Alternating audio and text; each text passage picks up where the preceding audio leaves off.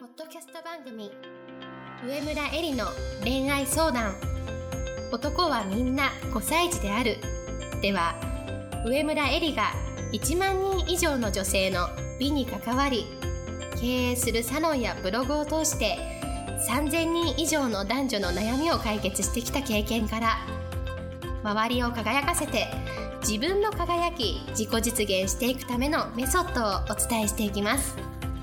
それでは今回の番組をお楽しみください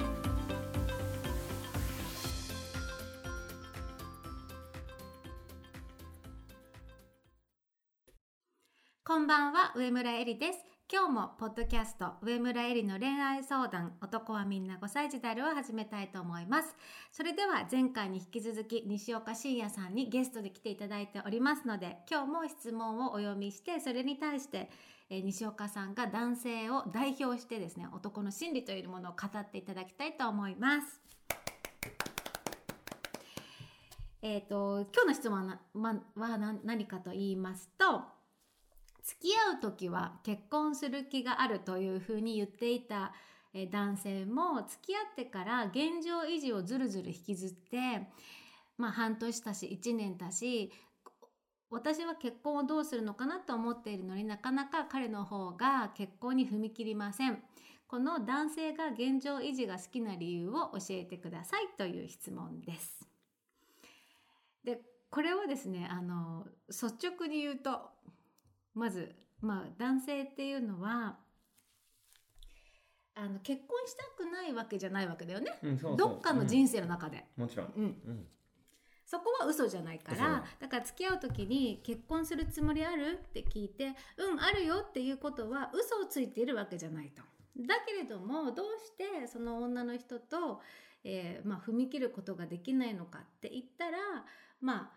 彼女自身に、えーこの人でいいのかな彼女でいいのかなというふうに思っているっていうのがあるのとあとは例えばよく聞くのは仕事でさまだ自分が不安定だったりするから、うん今ここでさ覚悟を決められない、まあ、家庭を持つという覚悟を決められないとかっていうのを、まあ、男側からはさよく聞く意見なんですけれども、まあ、それに対してどう思いますかやっぱりね、あのー男性はねどっかであの周りにうんそういうこう例がないわけ、うんうん、結婚して幸せになっているカップルの例そういねうことそういうこ うちの兄が言ってたもん「お前さ」っつってと、う「んににちゃん見たらな結婚はね墓場だししか書いてない のに結婚する意味が分かんねえ」って言ってたからねあお兄ちゃんにちゃんとか見てんだと思ったんですけど、うんでもまあうんそういうことだよねそういろんよく言うねよく言うよね男性がんってことはどこかで本当に大丈夫なのかっていう、そのあり方、うん考え方になっちゃってるっていう状況、うんうんうんうんでもちろん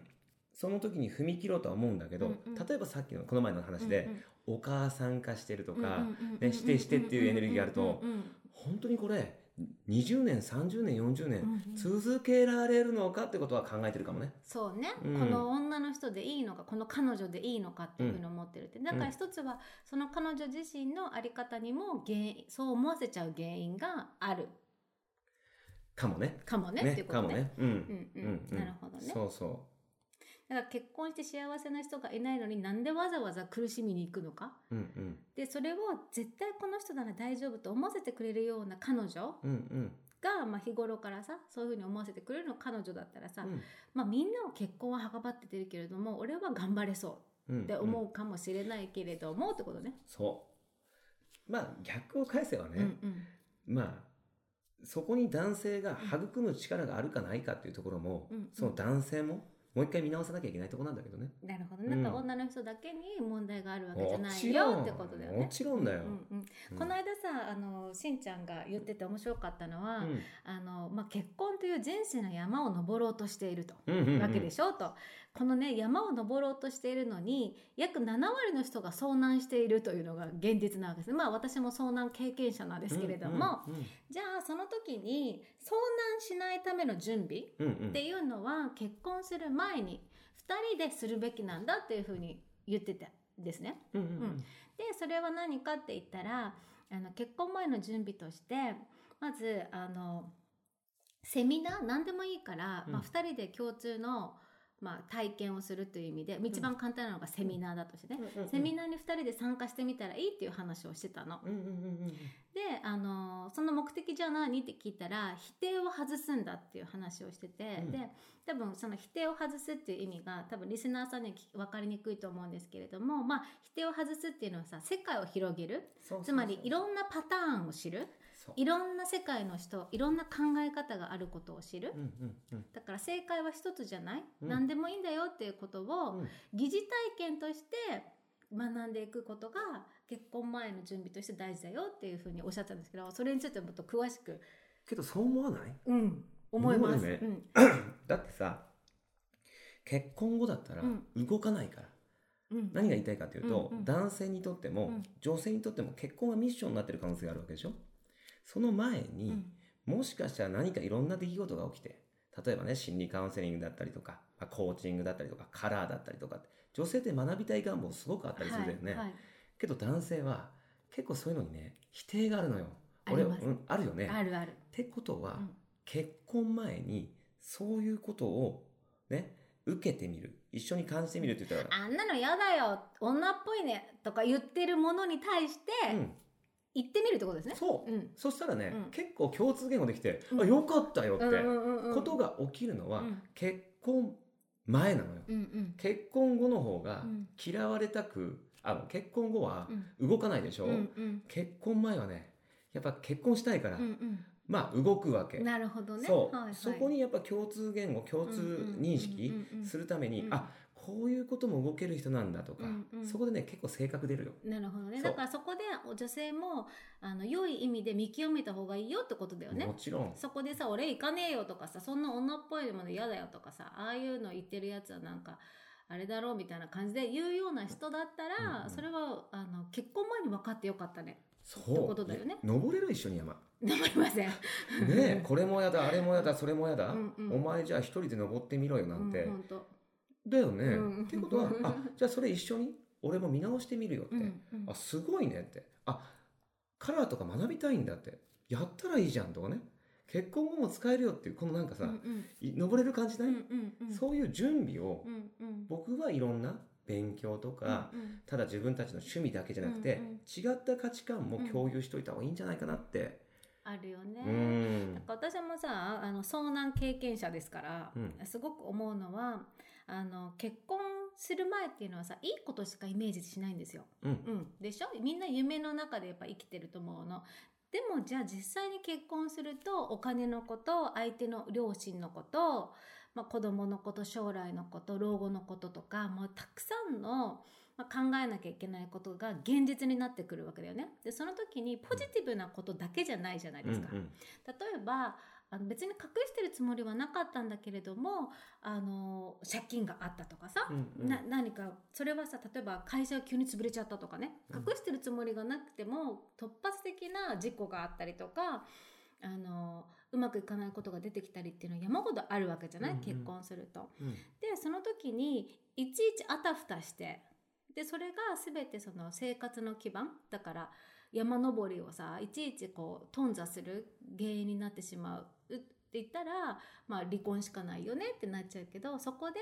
まあ、一度その山登りの足を止めるけれども一緒に向き合ってこう話し合いができるとか地固めができるってことが大事でってことだよね。もちろん。だってさ、もうこれからはさ、やっぱりその、もう本当、ある意味僕からしてみれば僕もずっとビジネスやってるからあれなんだけどね、もう経営者だよ。うんうん、結婚って、うんもうなかなか折り切れない。そう思うそう思そうだよね。うんうんそれをね、適当にね、結婚なんかね、やっぱ僕はできなかった。う。うん僕なんかは逆に、それが怖くて怖くて、商売僕ほら、3回会社譲ってるぐらいだから、うんうんもう20年近くやっそてうるしねね。西岡さんはね20年ね起業家としてやっていて、で6年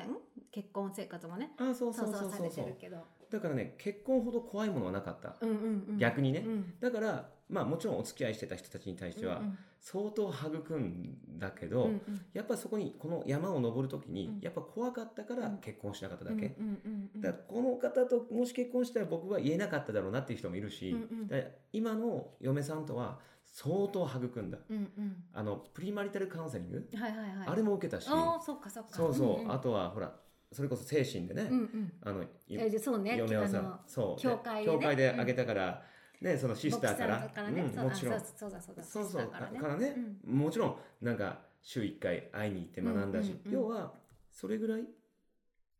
お父様にもやっぱりね僕と結婚させるとはやっぱ商売人としてう、んね不安定なんじゃないかって言って、それこそ決意書うんうんうん書かされたうし、んうんうんけどね書かされたっていうかねそれぐらいお父様が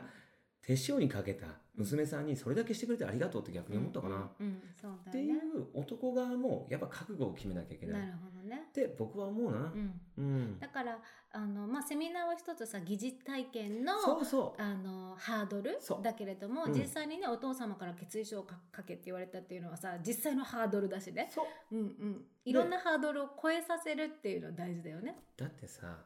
エリちゃんねいやお父さんにさあんな決意書なんてさ書けって言われたけどさ俺やだよってどうそれまあそうだよね嫌だよねとはなるけどね、うんでもねうんそれで諦められるような、うんね、あの自分だったらそれは嫌だよね。うんそうそうであればお父様が30年よう、んうん40年うよ、んうんね、もちろんもっと先もあるかもしれないけどそこまで考えてくれたんだって言ったら書くでしょって話よ。うんうん、だからその覚悟を決められる男なのかってこそとうそれは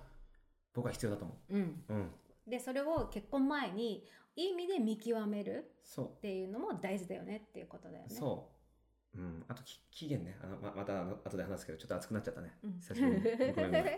期限なんですか？やっぱさ、うんその期間うん結構ずるずるみんなうん行くじゃない、うんうんだからねもう男性をしっかり見極めていく、うんそしてもう第三者、うん要は自分たちばかりで向き合うんじゃなくて、うん大事な友人だったりとか、親御さんうんにしっかり見てもらう、うんうんでそこで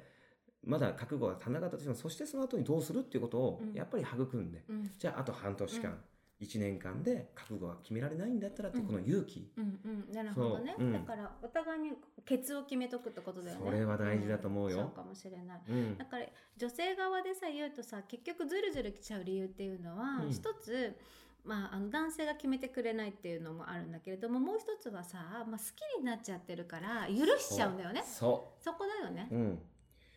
ぼ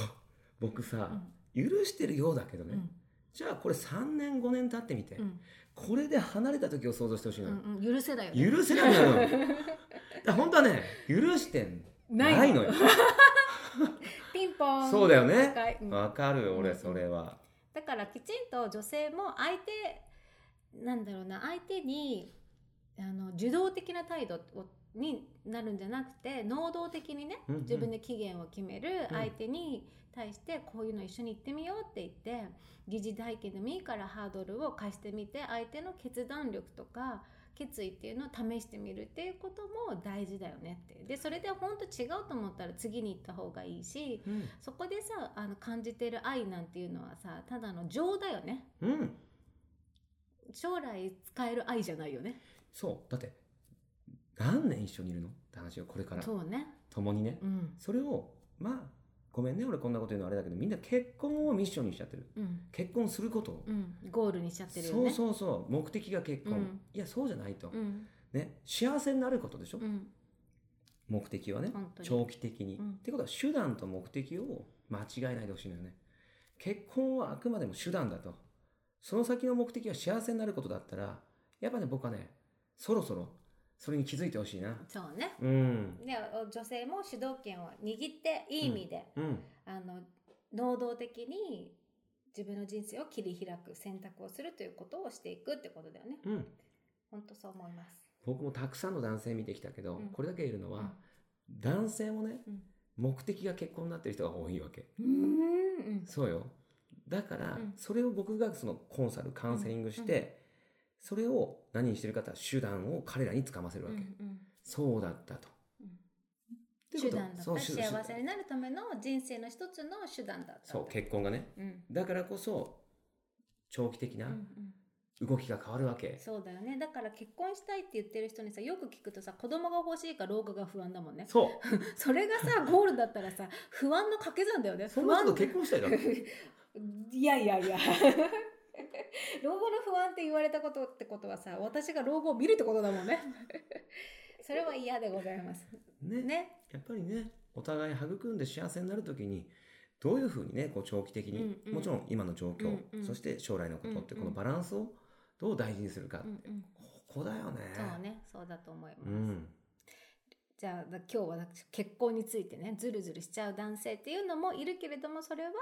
まああの世の中のね結婚に対するイメージがあんまり良くないから、うんうんまあ、いいイメージを持ってる男性はとても少ないとでもそういう中でもやっぱりこの人と人生を育みたいと思わせるのは女性自身の在り方うんでもあるし女性自身も男性がきちんと将来の人生の山登りをできる相手なのかを見極めるというこのあのだ大事な準備期間うんうんでもあるよっていうことですね。す相変わらずまとめがすうまいね。ありがとうございます。本当にいつもありがとうございますあ。りがとうございます。じゃあ、えっ、と、また次回も、あの、西岡さんにゲストで来ていただきたいと思うんですけれども、実は4月の21日土曜日の1時から、あの、2人でですね、こんな感じで対談型のセミナーをしたいと思いますので、それに、あの、情報は詳しくはメルマガやブログなので掲載しておりますので、興味がある方はぜひ、あの、参加してください。それでは来週も楽しみにお待ちください。本日の番組はいかがでしたか番組では上村えりに聞いてみたいことを募集していますご質問はウェブ検索で「上村えり」スペース「ウェブサイト」と検索ブログ内の問い合わせからご質問くださいまたこのオフィシャルウェブサイトでは無料メルマガやブログを配信中です次回も楽しみにお待ちください